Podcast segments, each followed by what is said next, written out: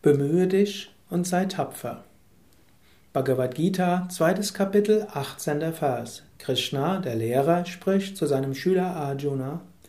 Es heißt, diese Körper, die das ewige, unzerstörbare und unermessliche Selbst umgeben, hätten ein Ende. Daher kämpfe, o Arjuna.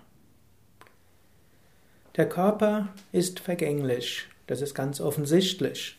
Der Körper wurde irgendwann geboren, er wurde größer, wurde vom Baby zum Kleinkind, zum Kind, zum Jugendlichen, zum Erwachsenen.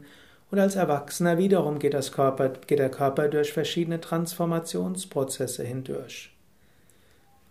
Und hinter all dieser Veränderung des Körpers bleibt etwas gleich, nämlich das Unzerstörbare, das Unermessliche, das ewige Selbst. Sei dir immer wieder bewusst, du bist nicht der Körper. Du bist das Unendliche, das ewige Selbst.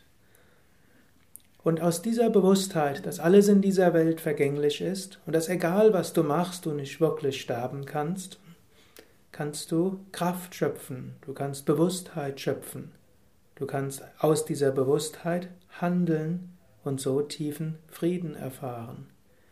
Wenn du weißt, dass alles Äußere vergänglich ist, dann brauchst du auch keine Ängste zu haben, dass das, was du tust, vielleicht irgendetwas Vergängliches schlecht beeinflussen wird.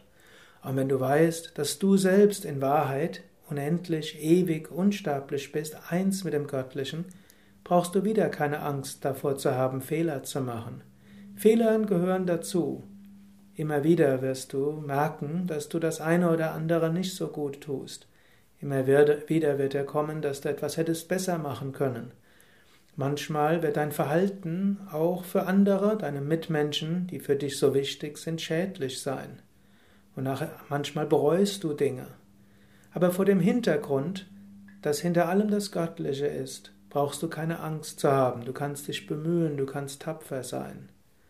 In dieser Welt ist es nicht möglich, vollkommen zu handeln. In dieser Welt gibt es immer wieder Fehler, die du machst. Mache Dinge so gut wie du kannst. Nimm in Kauf, dass diese äußere Welt, hm, äußerlich betrachtet, unvollkommen ist, dass du dir öfters auch die Hände vielleicht schmutzig machst. Habe hohe Ideale, handle so gut wie du kannst, aber lasse dann los und sei dir bewusst, hinter allem ist das Gleiche, ewige, unendliche.